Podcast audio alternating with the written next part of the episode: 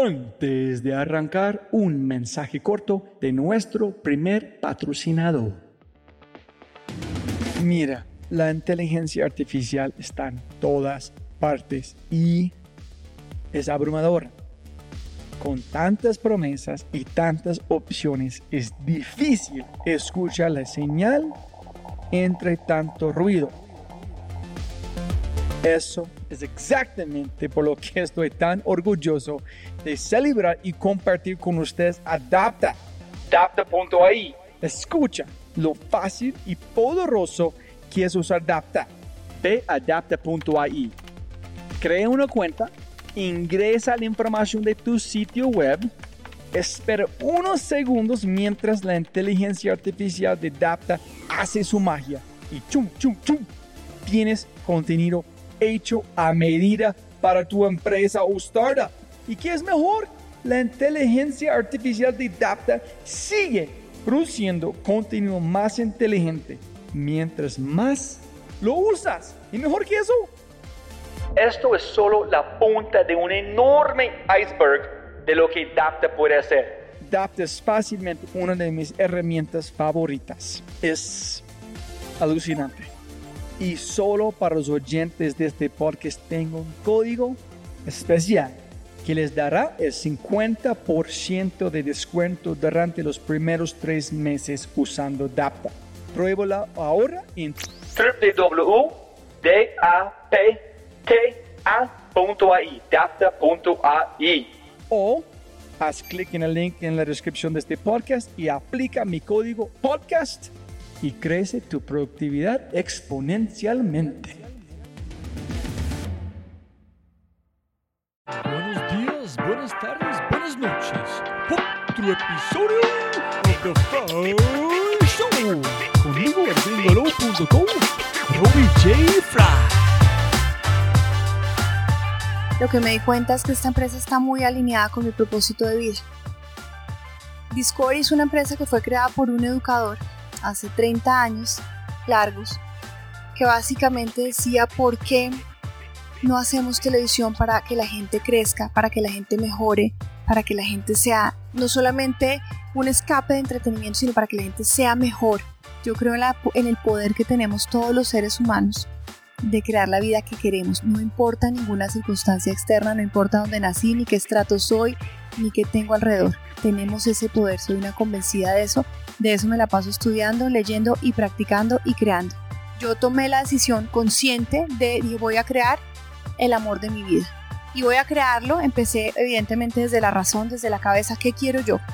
En el momento en que somos conscientes que estamos teniendo ese hilo de pensamientos negativos y decimos yo me puedo separar de esos pensamientos y puedo decirle a mi cerebro o a mi cabeza o a mi mente, piensa diferente, cámbiame el pensamiento, en vez de irme una espiral que puede ser hacia abajo, me puedo ir una espiral hacia arriba.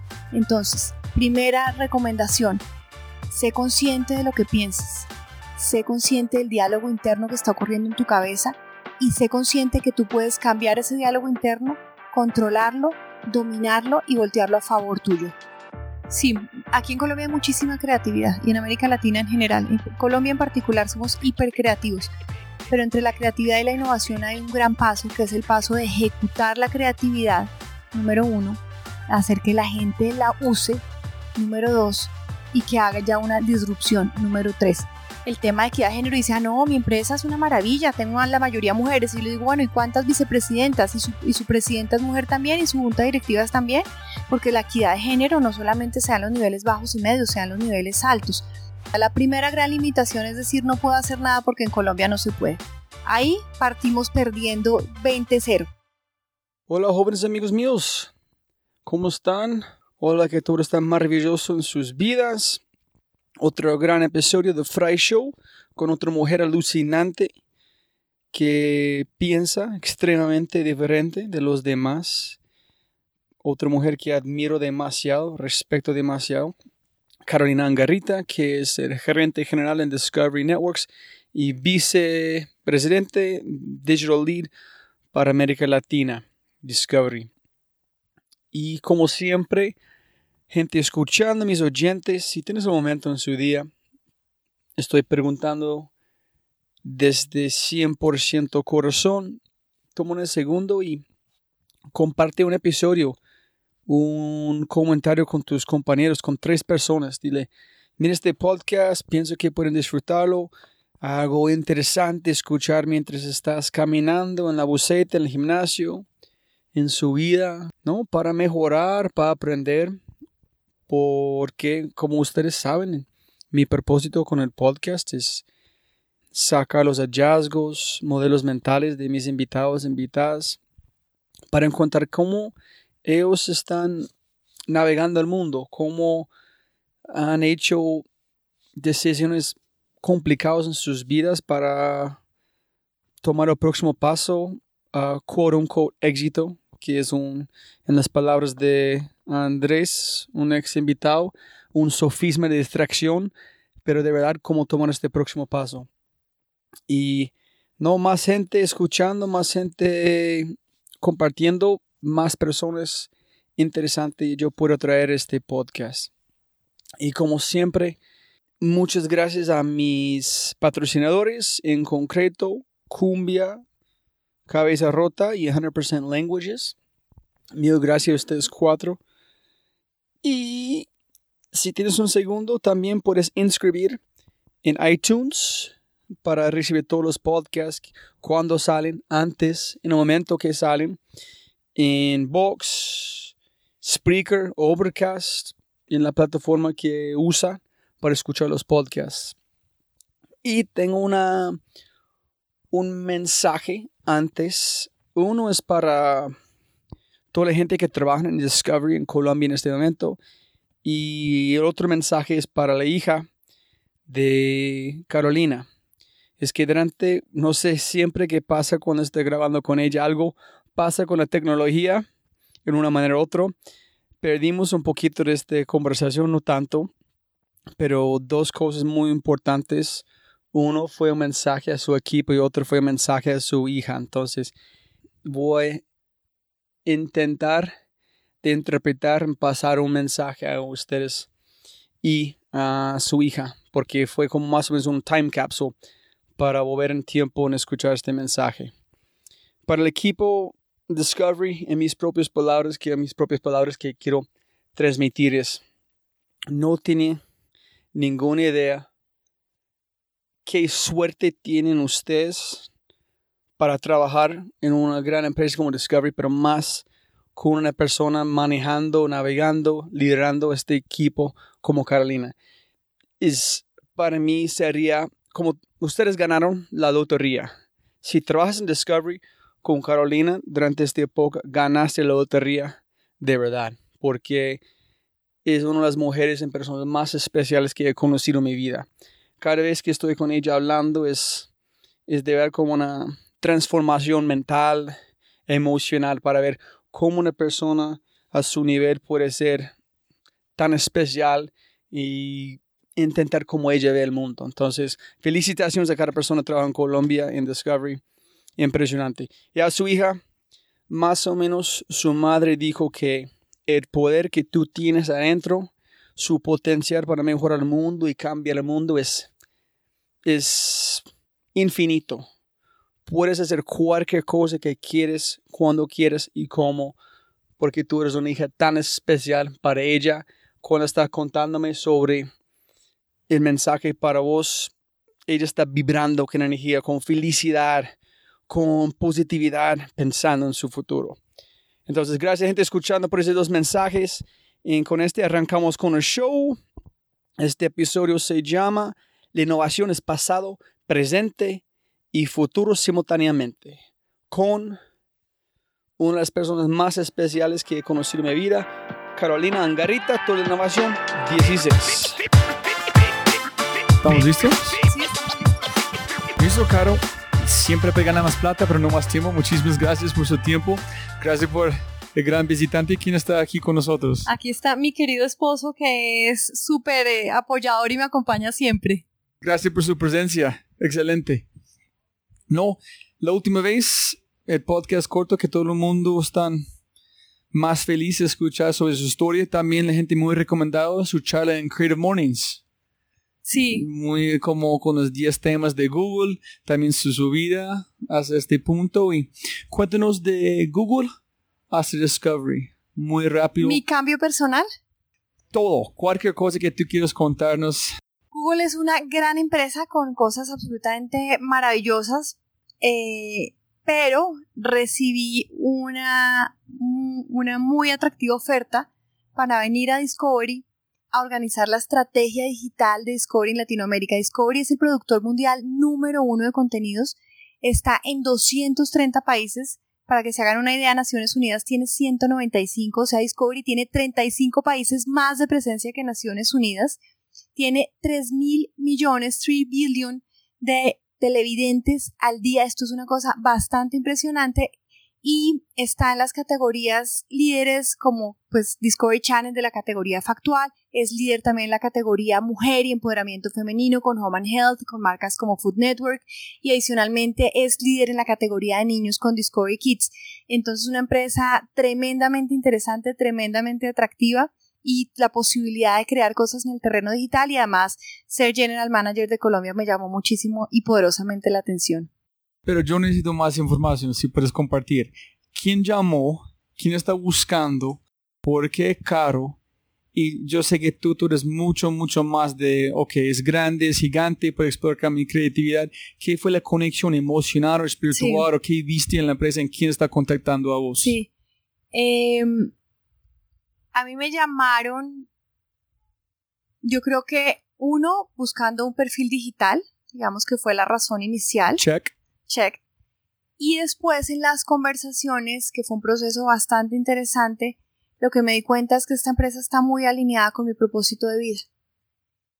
Discovery es una empresa que fue creada por un educador hace 30 años largos, que básicamente decía por qué no hacemos televisión para que la gente crezca, para que la gente mejore, para que la gente sea no solamente un escape de entretenimiento, sino para que la gente sea mejor y lanzó el primer canal que fue Discovery Channel después de mucho esfuerzo, mucho sufrimiento, conseguir recursos. John Hendricks, ahí está, el de ese libro, A Curious Discovery, ese libro que escribió él.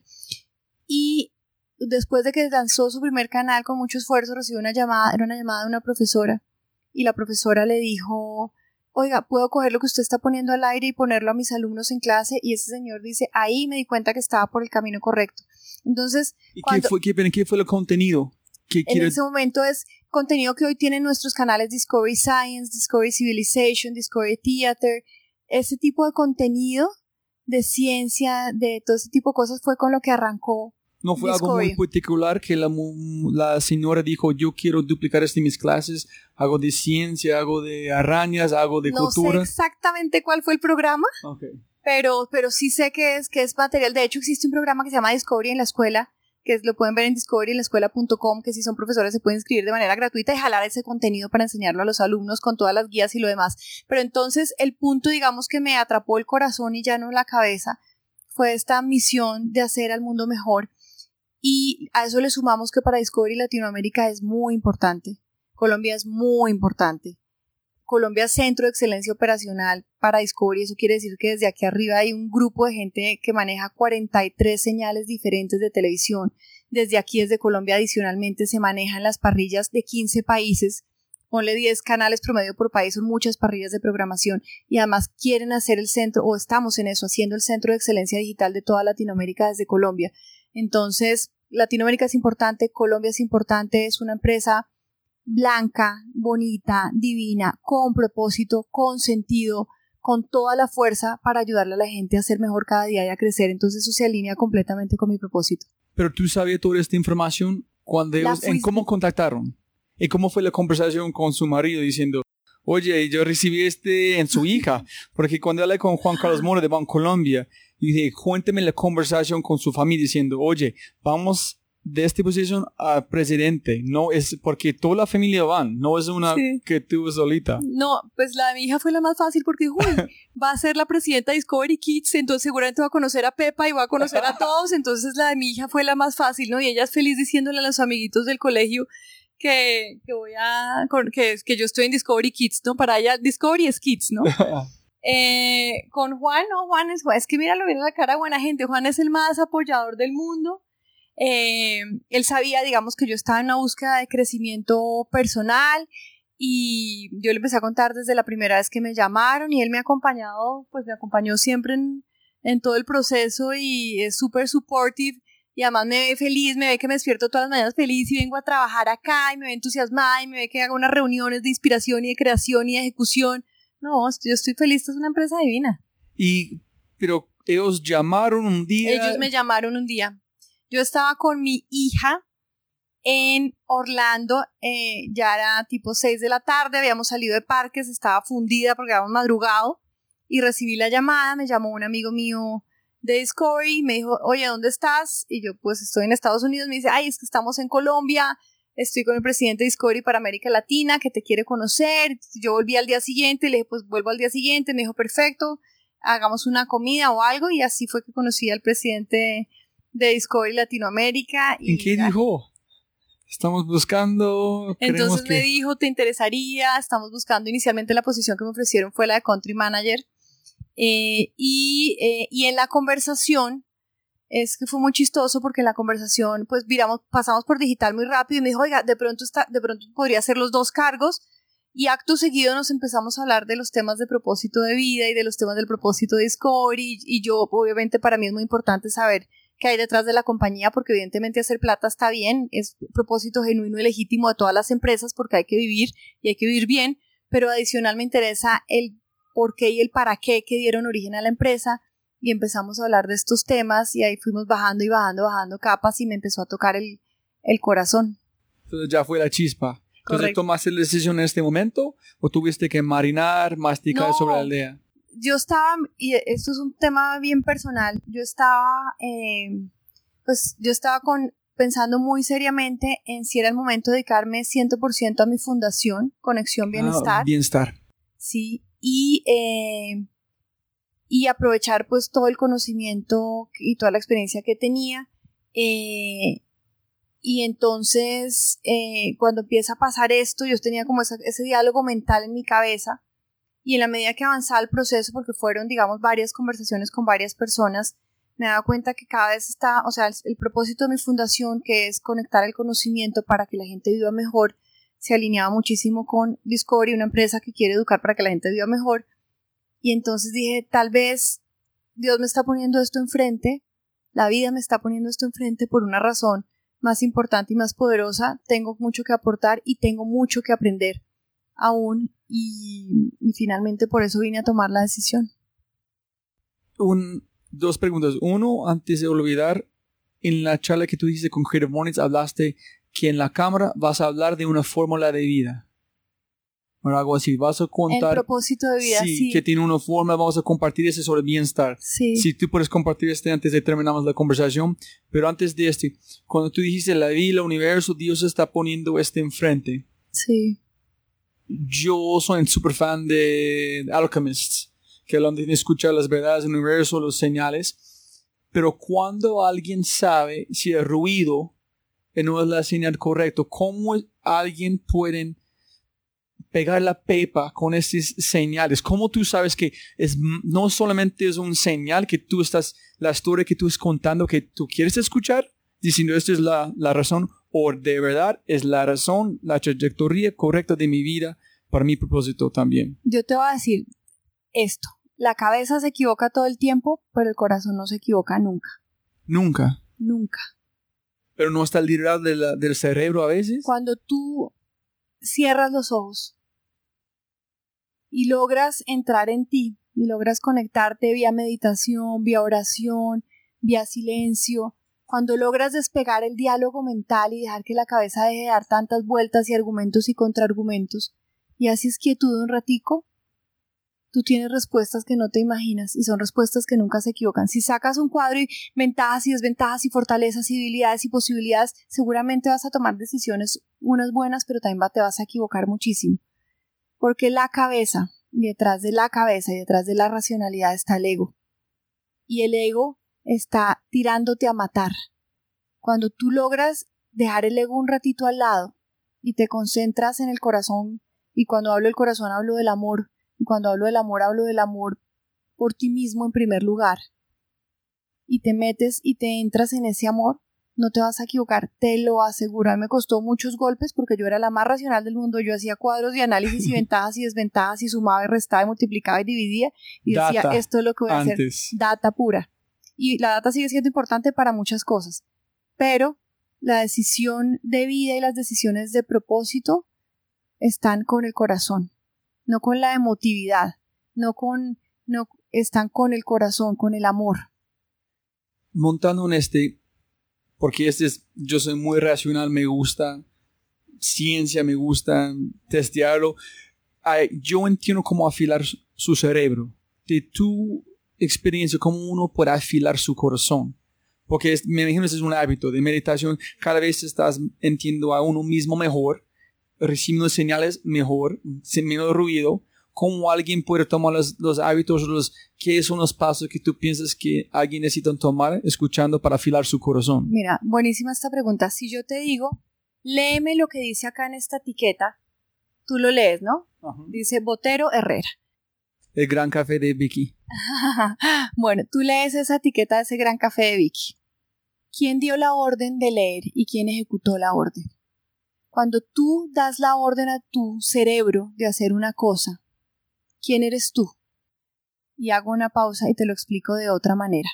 Cuando uno deja que los pensamientos lo dominen, el diálogo mental, uno deja de ser uno. Cuando uno es consciente de que uno está pensando y dice miércoles, doy un paso atrás y escucho ese diálogo mental que está ocurriendo en mi cabeza y me logro separar de ese diálogo mental y entiendo que yo soy uno, que soy yo, el centro, y ese diálogo mental es una cosa producida por un órgano que es el cerebro, cuya única misión en la vida, como el resto de los órganos, es la supervivencia humana, y en ejercicio de esa misión de supervivencia humana me está mandando continuamente pensamientos que me dicen no salgas porque te van a matar, no hagas esto porque te va a pasar, no aplique ese trabajo porque usted no es bueno, usted no sabe matemáticas, usted no sabe inglés, usted no va a servir para esto, no haga, no haga, no haga, limitantes, pensamientos que me bloquean. ¿Por qué? Porque quiere que sobrevivas, no quiere que tengas una experiencia traumática. Y en ese instinto de supervivencia en ejecución nos convertimos en unos entes que vivimos en piloto automático dominados por esos pensamientos. En el momento en que somos conscientes que estamos teniendo ese hilo de pensamientos negativos, y decimos yo me puedo separar de esos pensamientos y puedo decirle a mi cerebro o a mi cabeza o a mi mente piensa diferente, cámbiame el pensamiento, en vez de irme una espiral que puede ser hacia abajo, me puedo ir una espiral hacia arriba. Entonces, primera recomendación, sé consciente de lo que piensas, sé consciente del diálogo interno que está ocurriendo en tu cabeza y sé consciente que tú puedes cambiar ese diálogo interno, controlarlo dominarlo y voltearlo a favor tuyo. ¿Cómo? Porque a veces empieza un, tren de pensamiento, estás consciente que tú vas en una dirección equivocada, juzgando, juzgando, y salir de esta velocidad de este tren a veces es muy complicado. Porque ya tienes de hábito, la gente tiene hábitos, no, estoy terrible, este pasó, juzgando el mundo, culpable, yo no, no tomando control. ¿Cómo? Yo he visto como ese es el hábito de meditación. Separar, ok, pensamientos, nada más. No son malos, no son buenos, solamente son pensamientos. Yo tengo control. ¿Cómo alguien puede hacerlo? Meditar no es otra cosa que ser testigo de uno mismo. No es cierto que meditar sea suspender el pensamiento y poner la mente en blanco, porque creo que además eso es imposible. O sea, un meditador experto medita 20 minutos y realmente meditó dos o tres. Entonces, cuando tú eres consciente, a ver, te voy a poner un ejemplo. Vas manejando, se te cierra un carro, te arde la rabia, se te suben los fuegos a la cabeza, se te acelera el corazón. Tú estás consciente de que está pasando, pero no puedes parar. Exacto, tú estás consciente que está pasando, y en es, pero el, el momento que eres consciente, tienes que tomar una actitud. O te dejas llevar por eso, o dices, si me pongo a perseguir ese carro, puedo terminar en un accidente o puedo terminar en algo malo. Entonces, respira, vea tu respiración, eso es un método súper antiguo, vea tu respiración, aspira, expira, poco a poco vete calmando y empieza a repetirte frases en tu cabeza como todo está bien, todo está bien, todo está bien. Al principio no te vas a creer porque tu corazón está acelerado y tu cabeza está llena de sangre, pero en la medida que empiezas a repetir todo está bien, todo está bien, todo está bien, empiezas a calmarte hasta que realmente llegue a estar todo bien. Es, es, un proceso que no es mágico, no ocurre en un instante, pero uno empieza poco a poco a cada ser más capaz de parar el diálogo mental cuando está haciendo daño, a controlar reacciones fuertes que es de las que después uno se va a arrepentir porque uno empieza a ser consciente. Es como cuando yo empiezo a hacer ejercicio, yo trato de tocarme la punta de los pies y el primer día no puedo, el segundo me esfuerzo un poquito, el tercero puedo más. De la misma manera uno empieza a hacer ejercicios de controlar ese flujo de pensamientos reactivos, respirar, tomar aire, empezar a tomar distancia, empezar a poner palabras diferentes, el todo está bien, todo está bien, todo está bien. Yo lo uso muchísimo y me sirve en situaciones de estrés y automáticamente entre respiración y repetir todo está bien, de verdad empieza a estar todo bien. Siempre estoy muy interesado con alguien como vos. ¿Qué características tiene Juan que tú encontraste? Porque tú eres una un, como toda la gente que en mi podcast son bichos raros. No puede estar con gente normal, tiene que ser gente especial. ¿Qué características tiene Juan que tú encontraste? Porque tú encontraste a él justo en la transición cuando tú chuleaste su vida mejorando todo. ¿Qué encontraste en él que es que tú necesitas un complemento, son similares. Tú sabes que yo creo en la capacidad de crear la vida. Yo creo en, el poder que tenemos todos los seres humanos de crear la vida que queremos. No importa ninguna circunstancia externa, no importa dónde nací, ni qué estrato soy, ni qué tengo alrededor. Tenemos ese poder, soy una convencida de eso. De eso me la paso estudiando, leyendo y practicando y creando. A Juan yo lo creé. Yo estaba casada, el matrimonio se acabó y cuando el matrimonio se acabó y supero, digamos, esa etapa de duelo inicial, decidí que iba a crear al hombre de mi vida. Hay meditaciones para la creación, hay meditaciones para la manifestación, absolutamente en serio. Esta historia no la había contado, entre otras, ¿no, Juan? Aquí me... Y en paralelo él hizo un proceso de creación mía que ahora te, te contamos. No, y hay, hay, una cosa epigenética, que tenemos ADN que está dormido, que solamente necesitan algo para la chispa que van a despertar la ADN para actualizar. Entonces, posiblemente con esta energía, no sé, con física cuántica, si piensan en ese tipo de cosas, como... Mira, hay un físico que se llama Garnier Mallet, es un físico que es conocido por una teoría que se llama la teoría del desdoblamiento del tiempo, que permite predecir la llegada de asteroides a la Tierra, ha sido publicado por revistas científicas, ha sido avalado por sus peers, y esa teoría del desdoblamiento del tiempo, aplicada a los seres humanos, en palabras de él, dice que el minuto más poderoso del día para hacer la creación es el minuto justo antes de acostarte, porque en el momento en que te duermes, y por eso es importante acostarse pensando en lo que uno quiere crear, no en los problemas, no en las deudas, no en la salud, no en las preocupaciones, sino en cosas positivas, en agradecimiento, en lo que quiero crear.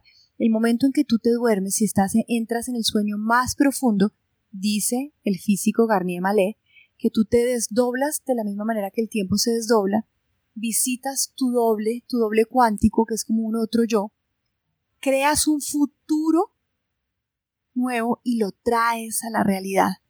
Otra manera en la que él lo explica es como las imágenes subliminales. Haz de cuenta que nosotros, como las imágenes subliminales en el cine, estamos viendo una imagen y de repente hay un instante imperceptible de manera consciente en que te pone una imagen subliminal y sigues viendo.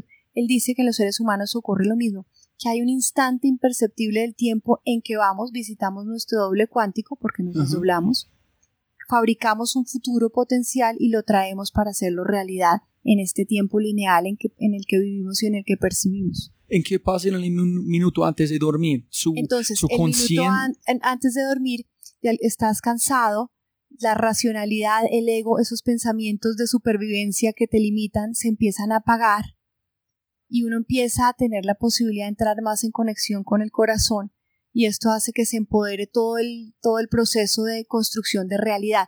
De hecho, una de las maneras de crear realidad es crear la memoria del futuro, como si ya estuviera viviendo. Si tú quieres, por ejemplo, estar en un año en Australia, empieza a crear la memoria de haber estado en Australia con fotos, con imágenes, con videos, eso ayuda muchísimo empieza a percibir después de tener esas imágenes la emoción de haber estado en Australia, a agradecer esa emoción de haber estado en Australia, luego suéltala, libérala porque confías en que va a ser una realidad. Entonces viene el desapego, porque, porque si uno está obsesivo, compulsivo, con obsesión de control de ir al viaje, probablemente no se dé, pero cuando uno tiene la capacidad de desapegar, antes de que se dé cuenta, uno ya está en Australia creando esa realidad. No, yo tengo que investigar porque justo hoy está leyendo un libro de un físico de inteligencia artificial, Max Tegmark, y está hablando que hay un debate grande con físicos que ellos dicen no tenemos conciencia, es estúpido, no tenemos, a otros que dicen sí, en él hablan de es optimista, dicen porque cuando estamos dormidos no estamos actualizando el cerebro, entonces pensando en la conciencia. Yo quiero saber si los animales son capaces de proyectar a ellos mismos en el futuro o solamente los seres humanos somos capaces, en allá viene la conciencia, es la capacidad de proyectarte en el futuro este doble conexión.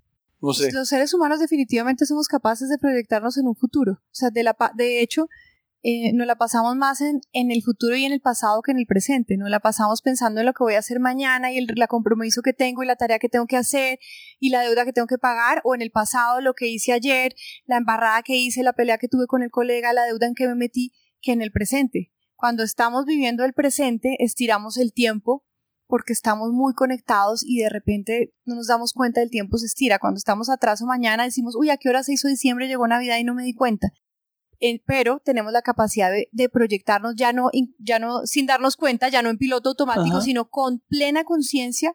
Yo decido hoy proyectarme, o como lo hice con Juan, yo tomé la decisión consciente de, dije, voy a crear el amor de mi vida.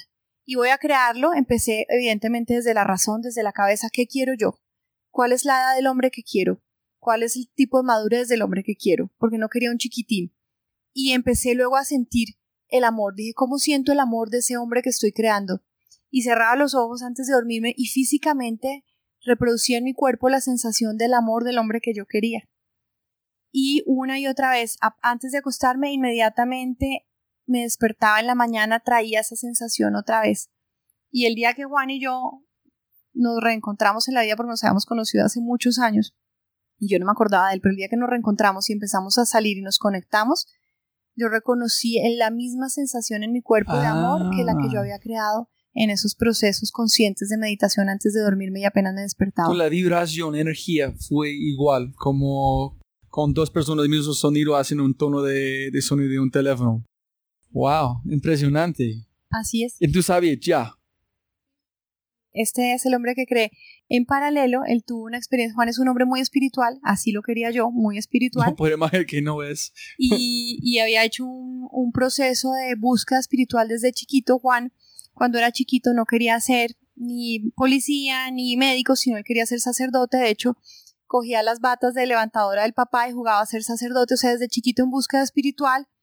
Luego, cuando llegó a la universidad, como que no se hallaba en ninguna carrera, pasó por varias carreras. En una de esas pasadas, estuvo conmigo compañero de universidad y, eh, y no se hallaba hasta que decidió irse al seminario a ser sacerdote y, y, era muy feliz en el servicio social atendiendo a los, a los pobres los fines de semana, a los viejitos haciendo su servicio social, dándoles abrazo, dándoles cariño, dándoles compañía, limpiándolos, bañándolos, pero luego empezó a encontrar unas diferencias de criterio entre lo que él veía de servicio social y lo que de alguna manera pasaba con algunos sacerdotes en el seminario.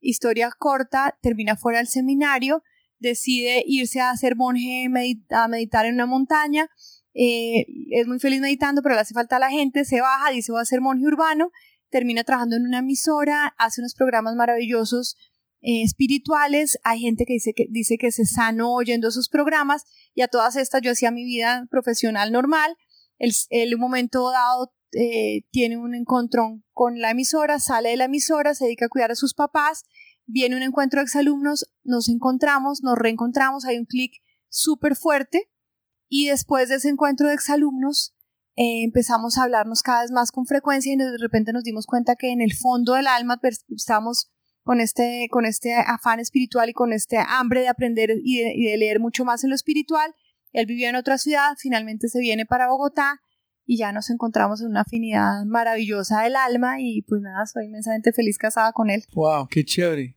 Se ve una historia un poquito como Siddhartha. No está aquí, no me gusta acá, la gente... Chévere. Cuando tú llegaste a Discovery, de su nivel, es como ser el new en la empresa otra vez. ¿Cómo, estás? Yo sé, o es más sencillo cuando tú eres jefe entrar y no sentir como la, la chico o la chica nueva.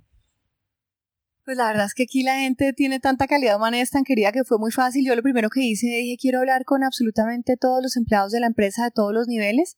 Entonces, hice una agenda absolutamente intensa y con cada uno conocerlo, entender qué quiere, qué es importante para la vida, qué hace, por supuesto, en la empresa, pero hice el recorrido con todos los empleados, que no se me quedara ni uno solo para conocerlo y eso obviamente me ayudó muchísimo. ¿En quién fue en su posición anterior? ¿Quién fue? Ah, en esta posición, en la parte de GM de Colombia, estaba Felipe Cabrales.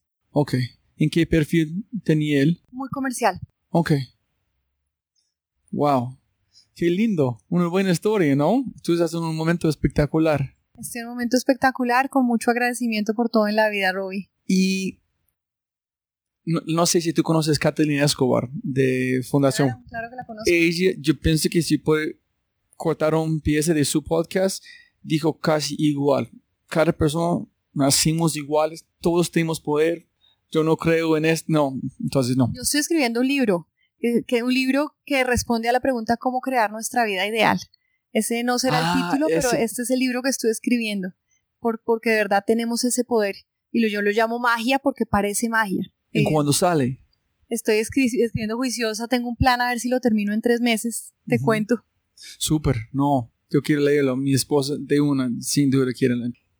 La razón de este podcast es trabajando en Bancolombia, trabajando en varias empresas en Colombia, empecé a pensar qué es innovación de verdad. Para un latino, pues la gente siempre le gusta hablar de Google, de Apple, de Amazon. Yo dije, este no es Colombia, este es Colombia. Sí tenemos que ver a través de los ojos de Elon Musk, de Larry, pero cómo aplicamos qué está pasando aquí es completamente diferente. Entonces, yo quiero, ese es como grounded theory. Yo no sé qué voy a encontrar, pero quiero hablar con una gran variedad de personas, específicamente mujeres, sociales, CEOs, presidentes. ¿Qué es tu definición de innovación? ¿Es importante saber qué es o no? Sí, aquí en Colombia hay muchísima creatividad y en América Latina en general. En Colombia en particular somos hiper creativos. Pero entre la creatividad y la innovación hay un gran paso, que es el paso de ejecutar la creatividad, número uno, hacer que la gente la use, número dos, y que haga ya una disrupción, número tres. Entonces, aquí somos expertos en creatividad, pero no siempre esa, esa creatividad es ejecutada y una vez ejecutada, muchas veces la gente ni la conoce, entonces no se vuelve de uso popular y por tanto no hace una disrupción social. Entonces, para mí la innovación es esa, ese paso que hay más allá de la, de la creatividad en algo que se convierte en una realidad para la gente. ¿Y qué aprendí todos sus trabajos? No me acuerdo el nombre de la, de la empresa que manejaste con muchas empresas de innovación, publicidad, etc. ¿Qué herramientas estás trayendo a Discovery que tú aprendiste en cada área? ¿O estás trayendo las cosas que aprendiste en Google? ¿O estás modificando que aprendiste en Google para aplicar en Discovery? ¿O estás arrancando desde cero con un... No, no, traigo de todo. O sea, de, para Discovery me ha servido la experiencia que tuve en RCN Televisión, la experiencia que tuve creando Innova como primera agencia digital de Colombia, la experiencia que tuve con, con, la, con la incubadora de empresas que tuvimos, porque aquí hay muchos proyectos que se manejan como emprendimiento, y por supuesto la experiencia de, de Google con sus metodologías. A mí me gusta muchísimo el tema de trabajo col colaborativo y la colaboración para la creación y me gusta muchísimo un es, unos esquemas de, de, de, trabajo tipo taller, eh, Job to be done, hicimos ahorita, acabamos de hacer con Job to be done un, un desarrollo de una estrategia precisamente para todo el tema digital, entonces me gusta todo el tema de las de los procesos de ingeniería reversa cuando tú arrancas con la solución, listo, ya creé esto que era lo que quería creer, Ahora, ¿cómo lo hice? Y me voy dando para, para atrás, para atrás, para atrás. En trabajo en equipo salen unas cosas increíbles. No, es muy chévere que, que tú dijiste este, porque es una gran lección de creatividad en algo. Yo aprendí de presidente Nutresa, que es una gran persona de trovas. Él dijo, cuando tenía que construir una trova, construyes de la parte de la última línea hasta el principio. Es como tú estás diciendo, ¿dónde quiero ir? En empezando desde cero hasta llegar allá, ¿no? Y funciona en la vida, ¿no? Tú dices, sí. quiero llegar a ser, no sé, presidenta de esta empresa o quiero llegar a ser el mejor podcast de América Latina. Entonces, ¿cómo arranco el plan? Yo soy el mejor podcastero de América Latina. ¿Cómo Sí. lo logré? ¿Cómo lo logré? Y te vas empezando, ¿cómo lo logré? Ah, claro, porque entonces hice alianzas con, con grandes medios masivos de comunicación que todos me dieron a conocer, salí en todos los medios. ¿Cómo logré hacer esas alianzas con los medios de comunicación para darme a conocer en todos los medios? Ah, porque contacté a las personas claves que eran, tenían acceso y contaron quién era yo. ¿Cómo las contacté? Ah, porque las llamé a ofrecerles una entrevista. Entonces, de repente, antes de darte cuenta, no solamente con tu tráfico orgánico que es impresionante y que ha venido creciendo, sino lograste hacer unas alianzas con unos medios que te dieron a, a conocer en 30 países de América Latina, ya te volviste el más grande. Entonces, cuando uno arranca con haciendo la afirmación, otros la llaman afirmaciones, pero haciendo la afirmación de yo soy ya esto, y luego digo, ¿cómo fue que lo logré? Empiezo a hacer una, hacer una ingeniería reversa maravillosa que me da mucha más claridad de los pasos que tengo que tomar, en vez de decir, ok, estoy acá, quiero ir allá, ¿cuál es el siguiente paso? No pienso que hay muchas personas que yo van a darme una respuesta real de este, entonces quiero preguntar a vos este, hablando de egos y en clasista, porque Catalina Ortiz eh, de Cali, de Arrancó en Pusta, está hablando que Colombia es un país clasista en el sentido de en ese es mucho, yo quiero que lleva la, la pregunta a las mujeres, porque si tú eres una mujer bonita, de un buen trato, tú eres una buena clase, puedes entrar al mundo con los hombres en un sentido. Pero las mujeres que están escuchando este podcast, ¿qué haces si tú quieres competir en este nivel grande, pero no viene de esta clase? ¿Qué tiene que hacer en Colombia como mujer para sentir este poder, porque esta es un uphill battle. Entonces llegaron como, yo sé que estoy enredado con la pregunta, pero uno es el ego con los CEOs, el otro es como una mujer que quiere llegar a su posición, que no viene de un, de un clase alto, ¿cómo puede llegar a hacerlo? Mira, yo creo varias cosas. Creo que evidentemente tenemos mucho machismo todavía en América Latina y mucho machismo todavía en Colombia. Muchísimo. Eso es un fact está allá afuera y lo vemos y lo dicen las estadísticas. Hay muchísima inequidad adicional, mujeres haciendo el mismo trabajo de un hombre ganándose en el último estudio que leí 28% menos en promedio. ¿En serio? Esos son facts de Colombia y Colombia se supone que es de los países más avanzados del mundo, ojo, ¿no? Colombia es de los países más avanzados del mundo. En, Colombia, mal contados, somos más o menos mitad hombres, mitad mujeres, ligeramente más mujeres que hombres, pero es una proporción muy parecida. Y sin embargo, cuando tú miras las juntas directivas, las juntas directivas solamente el 8.5% tienen mujeres. Entonces, hay, hay un desbalance impresionante. El sector público está mucho más avanzado porque el sector público tiene leyes. Ahorita el presidente Duque viste todas las mujeres que ha ido nombrando. Entonces, el sector público nos, está mucho más avanzado, pero el sector privado está mucho más quedado. Y es una cosa absolutamente tonta. O sea, hay estudios, y no uno ni dos, sino muchos estudios, que demuestran que a mayor diversidad, mayor rentabilidad de las empresas, a mayor diversidad de todo diversidad de opinión, diversidad de backgrounds, pero diversidad de género. Y a mayor cantidad de mujeres en equipos directivos, en el C-suite, en el equipo de las vicepresidencias, en el, lo que se llama el C-level, y en las juntas directivas mayor rentabilidad de las empresas. Un estudio que vi decía que hasta 26% más de rentabilidad de las empresas por tener mujeres en los niveles de vicepresidencia hacia arriba. Y aquí, ¿qué pasa? Uno le dice a alguien, el tema de equidad de género y dice, ah, no, mi empresa es una maravilla, tengo la mayoría mujeres. Y le digo, bueno, ¿y cuántas vicepresidentas? Y su, y su presidenta es mujer también y su junta directiva es también, porque la equidad de género no solamente sea en los niveles bajos y medios, sea en los niveles altos. Pero más allá de eso y pasando un poco a tu pregunta, yo no... pero espera, en el tiempo, hace dos años que hablamos la primera vez, ¿han cambiado o es igual o peor? Ligeramente mejor. Ok ligeramente mejor y vamos por buen camino en el sentido que vamos subiendo, vamos mejorando, pero falta mucho por hacer. Yo soy optimista, soy positiva, veo más conciencia cada vez, veo movimientos de empoderamiento femenino, cada vez más empresas manejadas por mujeres, emprendimientos femeninos, pero falta mucho todavía por hacer y, todavía falta mucho en las zonas rurales, falta mucho en las, en las ciudades pequeñas, eh, falta más acceso a la educación, entre más acceso a la educación hay, más se van rompiendo estas barreras de, de exclusión y más vamos entendiendo el poder de la inclusión y el poder de la diversidad para crecer como sociedad. Entonces nos, nos falta muchísimo.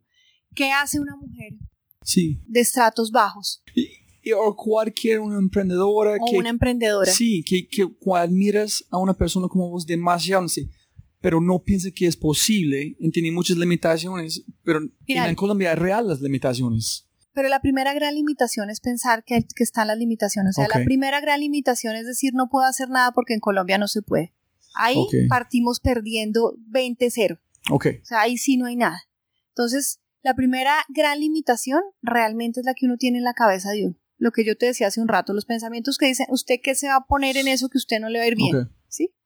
Entonces, si yo supero mis propias limitaciones mentales, me conecto con un sentido de propósito, te aseguro que no hay quien lo pare a uno. Mira, cuando yo hablo de la posibilidad de crear nuestra vida, es porque he visto casos de gente con muy pocos recursos, con físicos económicos, que viven en los barrios más pobres. Y pongo ejemplos. Dos vecinos. Uno dice, no puedo nada porque este país es terrible, me tienen jodido y ahí me quedo. Y el otro dice, yo voy para adelante y se vuelve un gran empresario. Y tengo casos concretos con nombres propios de gente conocida que si me autorizan cuento su historia. Entonces, las barreras más importantes nuevamente están en la que nos ponemos afuera. Si una, si una mujer, y yo no vengo de ninguna clase alta, yo soy clase media normal, pero si una mujer que viene de un estrato más humilde se conecta con ella misma, con su propósito interior, va a romper cualquier barrera y va a salir adelante. Y hay muchos casos de presidentas de empresas que no vienen de los estratos más altos.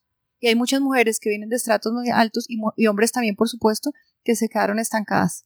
Y tomando este, conectando a Google en Discovery y contexto hablando que estoy llegando al punto que el futuro de Colombia es en las empresas grandes, no es tanto los emprendedores. Los emprendedores pueden ser como los speedboats para navegar como aguas más rápidos, pero las empresas grandes es que tenemos que cambiar los chips, los modelos mentales. ¿Qué es tu percepción? ¿Es correcto? ¿Qué piensas del futuro de, Colombia con su percepción de Google, cuando vamos con Machine Learning este? ¿Cuál, ¿Qué viene en Colombia y qué tenemos que hacer en Colombia para estar listos y estar... Uh, innovando. Estamos viviendo momentos de transformación digital precisamente porque estas grandes empresas digitales entraron como disruptoras en el mundo. En los últimos solo 60 años, que es un periodo de la historia de la humanidad muy chiquito, que la historia de la humanidad tiene miles de miles de años, pero solo en los últimos 60 años, de las 500 empresas más grandes según la revista Fortune, solo queda el 10%, el 90% ya no están. ¿Piensas que no pasa aquí también? Entonces, lo que quiero decir es, las empresas digitales entraron disrumpiendo. Si nosotros entendemos claramente cuáles son las lecciones de la transformación digital en Colombia y las aplicamos de verdad, Colombia puede ser muy grande. ¿Y qué es la transformación digital? Mucho más allá de la tecnología. La tecnología finalmente es un commodity y tú la puedes comprar. Mucho más allá de la tecnología hay que transformarnos culturalmente. La verdadera transformación digital es una transformación cultural. Entender que hay un nuevo modelo de liderazgo que no es el líder que más grite, ni que más mande, ni que más ordene, ni es que más se las tiene que saber todas, sino un líder que esté orientado al servicio, que sepa tener gente mejor que él, al lado de él y debajo de él, que lo empuje a crecer, que sepa aceptar cuando está equivocado, que sepa él mismo retar el statu quo y no porque lo hayan hecho de una manera durante 100 años lo tengan que seguir haciendo igual durante otros 100, que sepa con humildad bajar la cabeza y aprender del que más sabe, así esté dos o tres posiciones por debajo de él en la estructura. Ese modelo de liderazgo orientado al servicio, al trabajo colaborativo, es un modelo que se necesita y viene con la transformación digital. Por eso las grandes empresas han cambiado, pero también empresas inclusivas que respeten al ser humano quien sea, en el tema de género como hablábamos, pero también en el tema de orientación sexual que las personas que tienen orientación sexual diferente sean respetadas como son para que puedan dejar lo mejor de sí como seres humanos y no sean discriminadas y tengan que ser una persona en su casa y otra persona en la empresa, porque tienen miedo. Una persona con miedo, una persona discriminada nunca va a dar lo mejor de sí. Y lo que en las empresas son, no son las marcas, ni los edificios, ni toda su historia. Las empresas son los seres humanos. necesitamos tener los mejores seres humanos ubicados en las mejores posiciones y motivados e impulsados por pasiones, impulsados por propósitos superiores.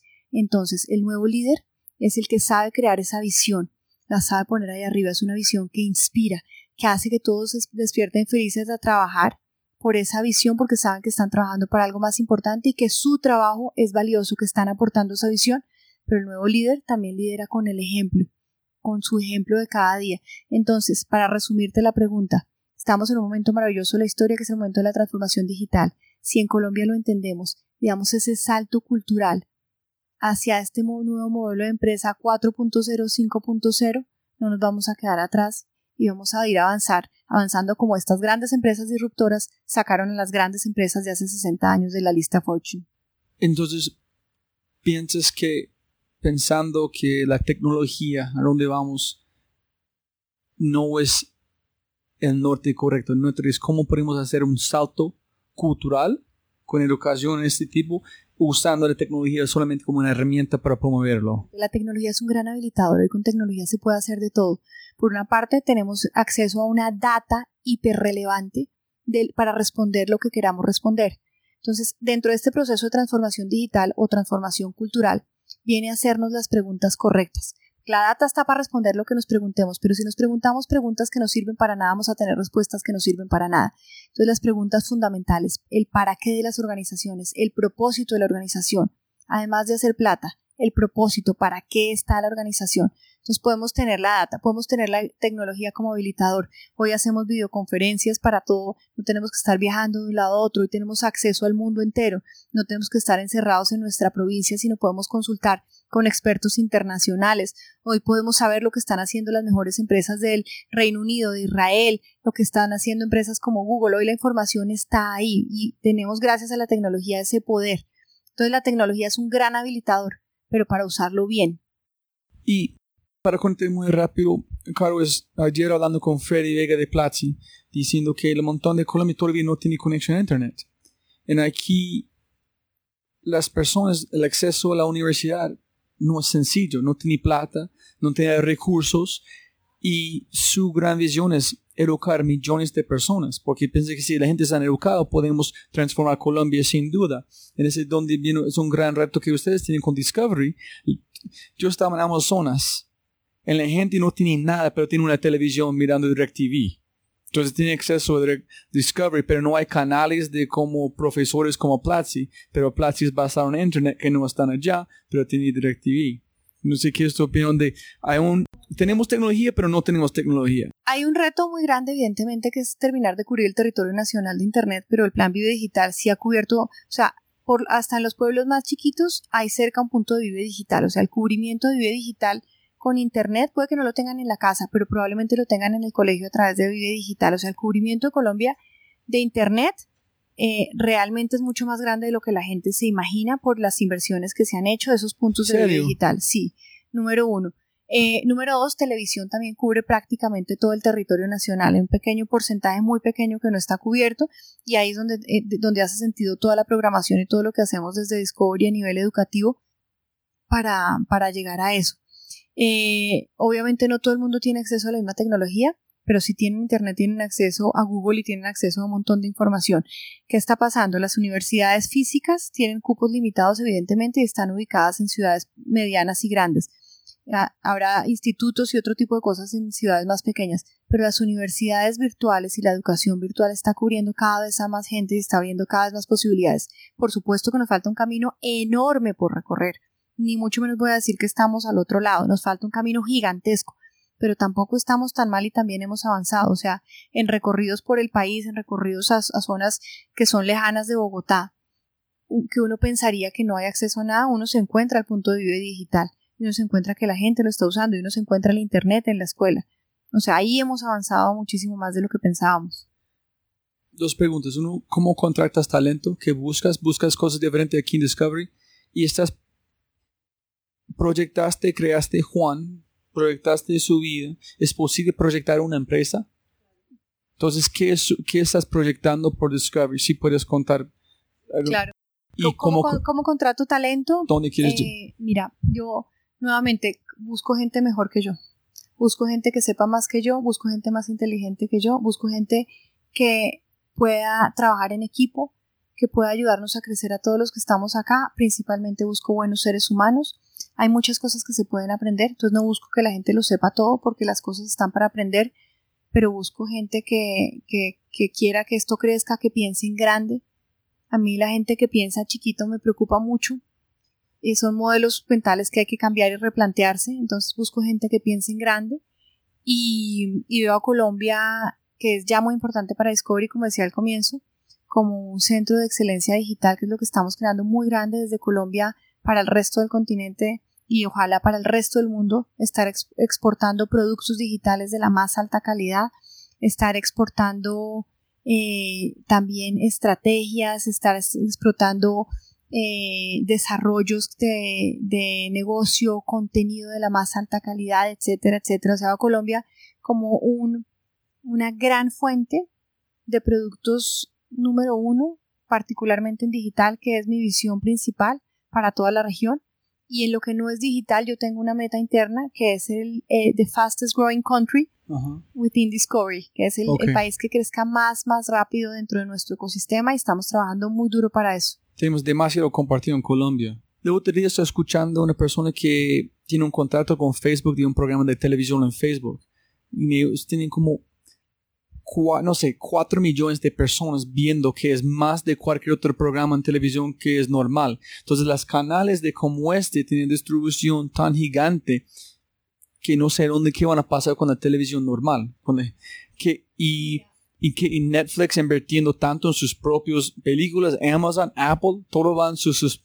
Está muy bien, me encanta que todo eso esté pasando. Estamos en el mejor momento de la televisión personal y la televisión personal es el contenido que tú quieras en el device que tú quieras. La televisión como el broadcast como la conocemos, igual sigue creciendo en nuestros territorios.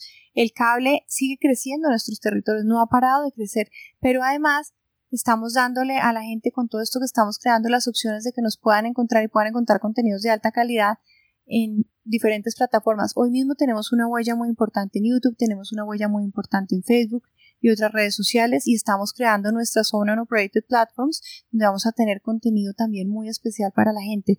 Entonces tenemos que estar donde está la gente. El consumidor es uno solo y es el mismo y a veces ve televisión tradicional y a veces ve redes sociales y a veces está en YouTube y a veces está viendo Netflix. Es el mismo consumidor. Donde esté la gente tenemos que estar nosotros como productores de contenido y con nuestro propósito y nuestra responsabilidad de, de crecimiento hacia las personas. Entonces, como pienso que tú dijiste dos o tres veces, es una, una plataforma de contenido, no es sí.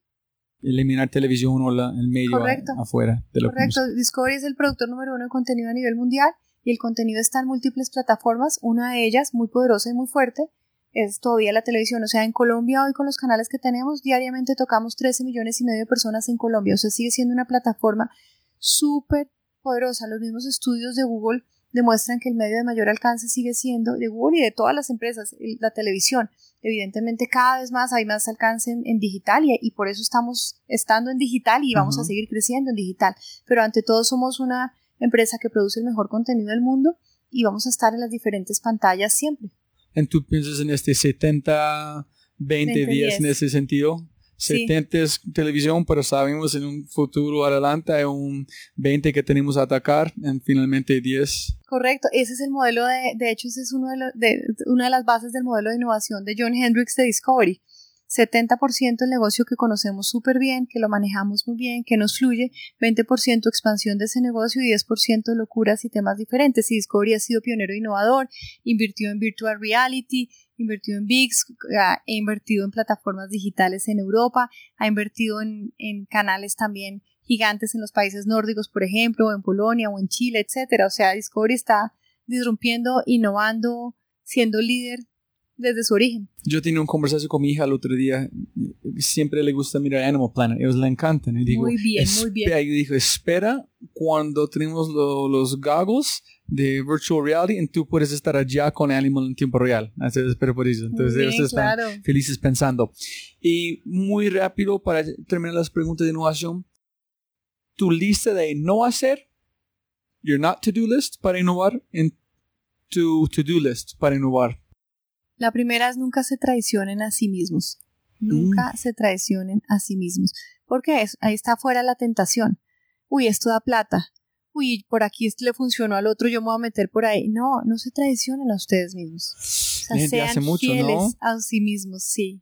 Y, uno ve fracaso tras fracaso y, y, y, está bien, porque eso sería el, el, el segundo to-do list. No temas al fracaso, ¿no? Abraza el fracaso. Si te equivocas, para, haz un post-mortem análisis, entiende por qué te equivocaste y corrige para la próxima. Aprende y abraza el fracaso porque te dejó unos aprendizajes maravillosos y en la vida se crece esa punta de aprendizajes. Entonces el segundo es no tengas miedo al fracaso y en positivo sería abraza el fracaso y aprende de él. El tercero es em, tal vez es toma la data que hay que sea relevante a las preguntas que tienes. Por ejemplo, ¿Cómo defines éxito tú, señor emprendedor? La empresa, la persona. ¿Cómo defines éxito tú, señor emprendedor? Tú eres exitoso en tu emprendimiento cuando pasa qué. Entonces, cuando tienes esa, esa pregunta correcta, ¿Es el, el futuro éxito? exactamente el futuro éxito. O el paso. el futuro éxito. Estás haciendo un emprendimiento de venta de zapatos virtuales. ¿Cómo defines éxito tú? Cuando hayas, cuando estés vendiendo cuántos miles de zapatos en cuántos territorios, cuando conozcan tu marca como la que los zapatos de más calidad, cuando conozcan tu marca como el mejor servicio al cliente, ¿cómo defines tú, señor emprendedor, hoy éxito? Una vez definas éxito, y para eso te puedes eh, soportar de tu propósito y luego aportar con data, ¿cómo vas a medir ese éxito? ¿Cómo vas a saber que ya eres exitoso porque la gente está diciendo que eres el mejor servicio al cliente? Entonces, ¿cómo vas a medir ese éxito? Y una vez tengas esa definición de, de, de medición de éxito, ahí sí puedes empezar a hacer tu business plan. Ok. Eh, las últimas preguntas. Los tres mejores libros que han cambiado su vida. Hay un libro de Wayne Dyer que él hizo en Maui. De un día vendió todo lo que tenía y se fue para Maui y se fue a leer el Tao Te Ching, este libro de hace 2500 años. Y escribió un libro que en español le pusieron Cambia tus pensamientos, cambia tu vida, que es el análisis del Tao Te Ching. A cada verso le sacó cuatro o cinco paginitas de, de análisis, es absolutamente espectacular. En otro renglón diferente hay un libro que me impactó muchísimo, es de Greg Raiden, que se llama La Matriz Divina, que tiene más que ver con los temas que hablamos en nuestro primer podcast. Sobre la energía curando la Exactamente, la matriz divina, la matriz, entonces obviamente so- muy- muy- está soportado mucho en la física cuántica, etcétera. Ese es un libro que me ha parecido a mí absolutamente increíble. Eh, a ver, más recientemente, ¿qué libros he leído? Deja de ser tú de Joe Dispensa, creo que es un gran libro. Ah, hay uno que lo recomiendo mucho que se llama El Código de la Mente Extraordinaria de Vishen Lakiani. Es un libro que, que te da eh, 10 reglas no convencionales para romper las reglas convencionales y llegar a donde uno quiera. ¿Cómo se llama el libro? The Code of the Extraordinary Mind, el código de la mente extraordinaria, Vishen Lakiani. ¿En tú casaste este libro o el libro llega en sus manos de otra manera? El libro me lo regalaron. ¿Quién? Me lo regalaron eh, un par de personajes que quiero muchísimo, que tienen una empresa que se llama Inspira y una comunidad que se llama la comunidad F, que es la comunidad de empresas asociadas a la felicidad. Y ellos me hablaron mucho ¿Con Juan? Lakiani con Juan. Juan, ok. Es un Ellos gran hermano, sí. Ellos dos me lo regalaron el libro. Ah, qué chévere. El peor consejo que ha recibido en su vida. Peor consejo. Te voy a contar más bien una historia, a ver si la historia responde tu pregunta de uno de los peores errores que cometí. Cuando eh, Noemí Sanín hizo su campaña, no la última, la anterior, bueno, hace en, en las elecciones donde Álvaro Uribe ganó por primera vez, yo era jefe de prensa de Noemí Sanín. Y, eh, y tuvimos una gran discusión de todos los valores y las propuestas de valor que tenía Noemí Sanín para la gente. Y yo me ranché en que había que explotar los valores femeninos de ella, el poder de lo femenino. Si eso lo hubiera hecho probablemente en esta época donde el empoderamiento femenino es un tema que está a flor de piel saliendo, probablemente me hubiera ido bien, pero en esa época yo estaba completamente equivocada. Y yo hice mi plan de comunicación. ¿En qué año? Eso fue cuando ganó Uribe la primera vez. Eso fue hace 16 años, sí, o sea. 16 años. Tú vas a hablar de feminismo en ese momento. No, imagínate. Porque, porque yo decía, a ver, ¿qué necesita Colombia? Necesita progreso económico. ¿Quiénes tradicionalmente, obviamente con excepciones, pero quienes tradicionalmente manejan mejor el dinero? Una mujer, una mujer le entra un Sí. salario mínimo y hace que le rinda para todo. Un hombre no necesariamente, se gastan otras cositas. El temas de organización, temas de transparencia, hay muchos temas que obviamente también los tienen los hombres, pero en las mujeres se ven mucho más fuertes y más característicos, capacidad de sacrificio. Entonces yo dije, para lo que necesita el país, necesitamos una mujer con todos estos tipos de valores de organización, de saber administrar la, la economía, de capacidad de sacrificio. Y monté toda mi, estrategia de comunicaciones basada en los valores femeninos y obviamente error garrafal, no supe leer el momento, la gente quería en ese momento, tenía los ánimos en contra de la guerrilla, de la violencia, querían la mano fuerte, la mano dura, no la mano blanda de una mujer cuyo pecado además era ser bonita, como, como era Noemí. Entonces mi estrategia de comunicación basada en los valores femeninos nunca hubiera funcionado en ese momento porque el país estaba necesitando una mano fuerte. Entonces cometí un error garrafal y del que aprendí muchísimo. ¿En qué aprendiste este horror? A saber leer el contexto, a salirme de la burbuja.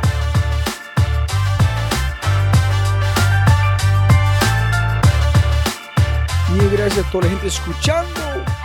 Parte favorita del podcast para mí porque estoy con los oyentes más fieles del podcast. La gente que les quiero más. La gente más guapo y lindo y linda, hermosa. No, de verdad. Gente escuchando, como siempre, todavía mil gracias por escuchar. Toma un segundo en este momento para que estás haciendo buscan esta página que es www.thefryshow.com forward slash Carolina Angarita 2. Ese es número 2. O hashtag The Fry Show. Búscame arroba Instagram y Twitter.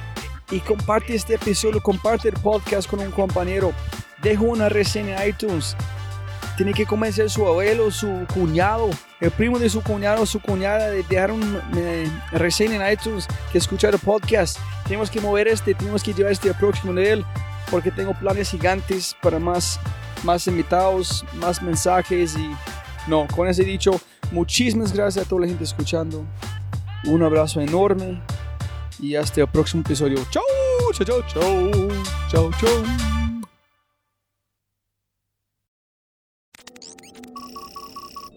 Como siempre, siempre puedes ganar más plata, pero no más tiempo. Muchas gracias por escuchar.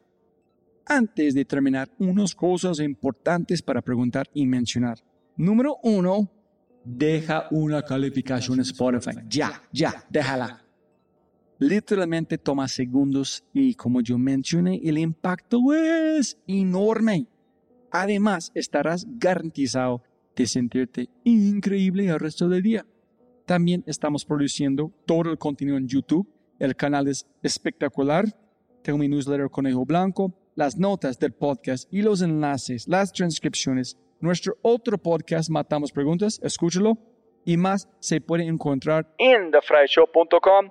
Y si quieres enviarme un mensaje o patrocinar el podcast, puedes enviar mi mensaje usando cualquiera de mis redes sociales con mi nombre a Robbie J. Gracias, abrazo grande y sigue escuchando.